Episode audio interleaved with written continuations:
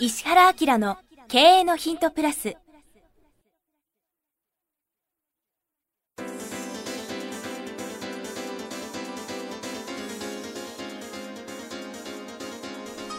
ポッドキャスト石原明の経営のヒントプラスは勝てるビジネスモデルや売れる仕組みの作り方。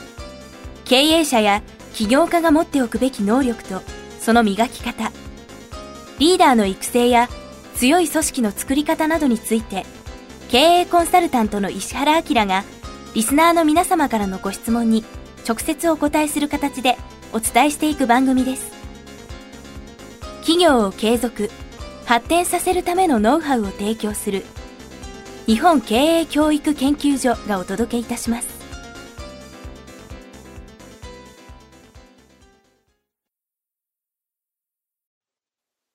こんにちは、遠藤和樹です。石原明の経営のヒントプラス第545回、石原先生、よろしくお願いいたします。よろしくお願いします。さて、最近はなんか、あえて脱線をするというのをね、あの、二人で心がけて いるという変なやり方をしてるんですけど、ここだから数回ちょっと聞いてもらうと、はいプレミアムも含めてちょっとお得な感じがすると思そうですねはい。はいという感じではありますが、はい今日も早速ご質問来てますので、いきたいと思います。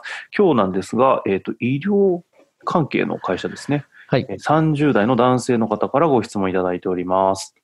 石原先生、遠藤様、この番組知って2年ほど経ちます。毎週金曜日には興奮しながら聞いていましたが、最近の石原先生の話がすごすぎて、序盤で振り切られて思考停止してしまっています。そのつもりでやってます。いやいや、そうですよね。そんな自分と向き合う金曜日になりました。うん現在コロナで大変な時期ですが、毎週金曜日を楽しみにしています。お体に気をつけてお過ごしください。遠藤様の質問型営業でのオープニングコールは個人的に好きです。ということだ 質問です。はい仲の良い40代の経営者が悩んでいます。お互いの関係は仕事で意気投合し、プライベートのお付き合いまで発展。お互いのことを70%、80%知っている中です。年齢は15歳差。最近暇、お金をどう使ったらいいかわからない、刺激が欲しいと相談を受けました。彼は介護業界では結構顔が知れていて、ケアマネージャー、講師といった様々な顔を持っています。年収は1000万前後、また貯金も家が買えるくらいのお金を持っているようです。仕事は忙しくしているのですが、自分の仕事が軌道に乗り始めてからは、トゲがなくなった、老けたと言われるように、彼から誘われて始めたサップサーフィン。一緒になって新しいことにチャレンジしているのですが、やはりどこか物足りなそうにしています。サーキットでドリフトでもしてはどうか、ベンチャー企業に投資でもしてはどうか、と提案したのですが、あまり興味を示してくれませんでした。昔から会社の立て直しなどの優秀な軍師として活躍していたようで、切れ者だね、と褒められるのが好きだそうです。そこでアドバイスをいただきたいことは、経営者仲間を刺激させ続けるには、僕はどのような立ち位置で関係を続けることが望ましいのでしょうか。彼から相談を受けて船舶免許でも取るべきか考えています。今のご時世、石原先生に質問したい経営者様が多いと思います。このような質問で大変恐縮ですが、取り上げていただけると、講師益3%の勉強会にもさらに熱が入ります。よろしくお願いします。ということですね。これ関係性どっちが15歳上なの？向こ向こうでは書いてませんが、向こうな気がします。あ違う。えっとね、仲の良い40代で、この方30だから、そうですね。向こうが、はい、年上です。うーん。これ、あの、別に自分が刺激しなくていいんじゃないの？ああ。だからか、その人を刺激できる人間を連れてきた方がいいんじゃない？はいはいはいはい。だから今までは2人で付き合ってたけど、その2人の限界値が来ちゃったから、うんうん。あの、もちろんその、もう一人っていうのは、うーんと、ちゃんとセレクトしないといけないとも思うけど、はい。その、セレクトした結果、どういう人がいいかを考えて、もう一人登場させた方がいいんじゃない？なるほど。うん。うん。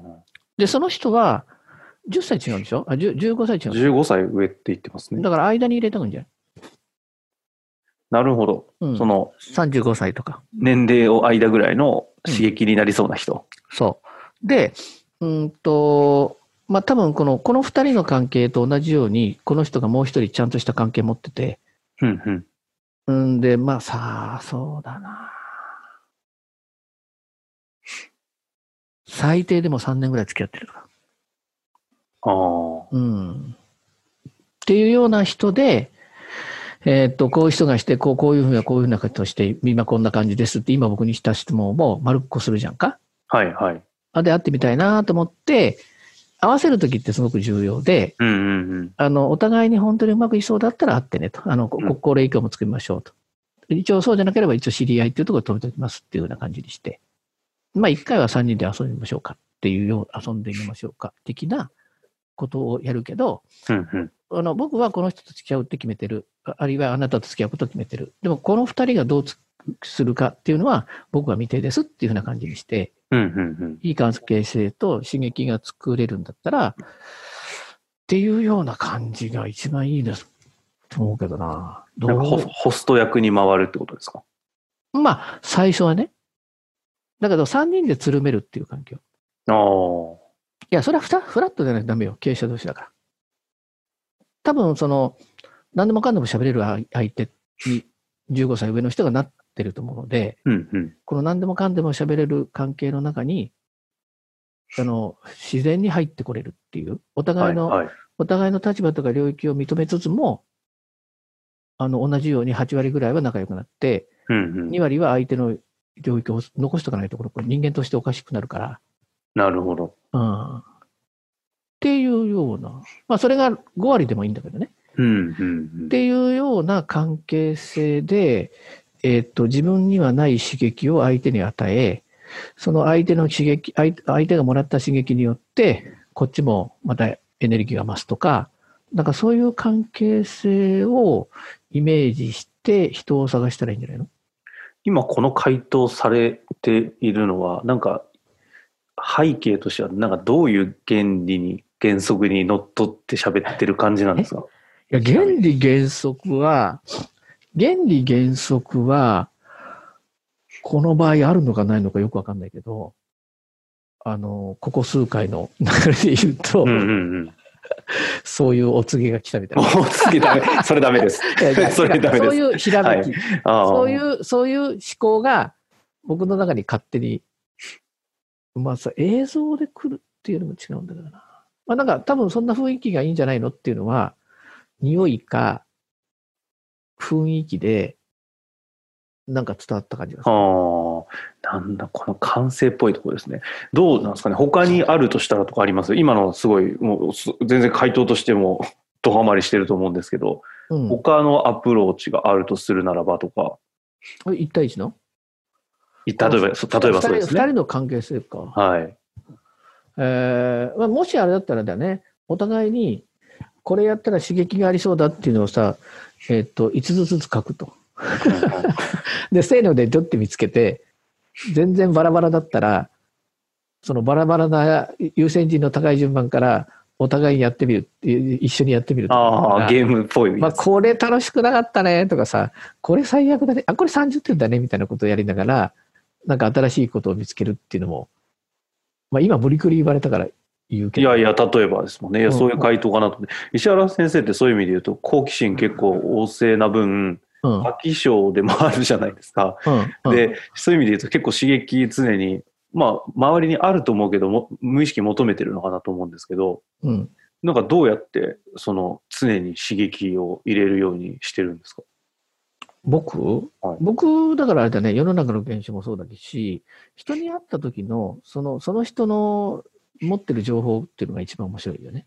ああ、だやっぱり人なんですね。うん、あ、そんなことやってんだ、みたいな。で、僕はそこにまたほらほら、いっぱい質問して、相手の確信まで引っ張ってこれるから、うんうん。ああ、そうか、そういうふうな感じでこうでこうで、あ、えっ、と、人と話聞くときに、その人が持ってることの全体像をとにかく使おうとするっていうの。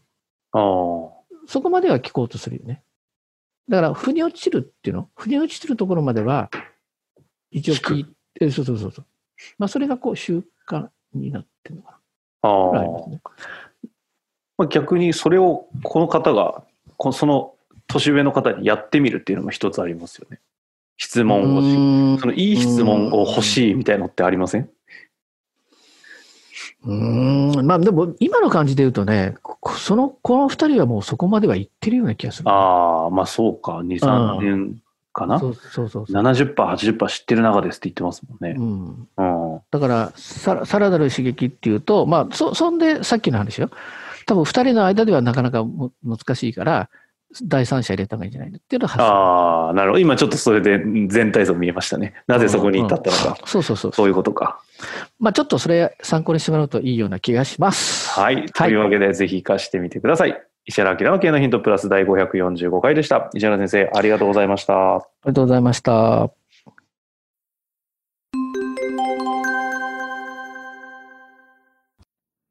番組よりお知らせがございます。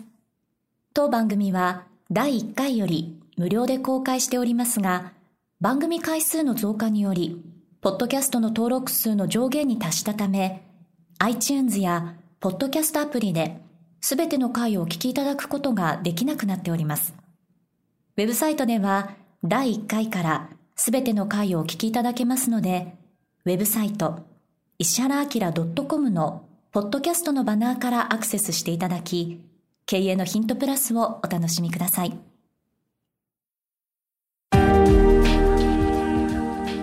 今日のポッドキャストはいかがでしたか？番組では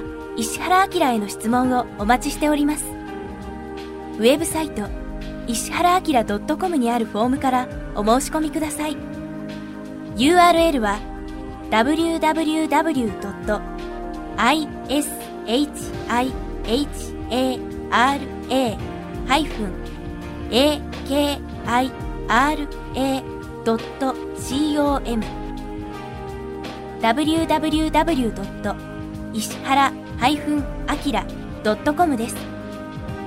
それではまたお耳にかかりましょう。ごきげんよう。さようなら。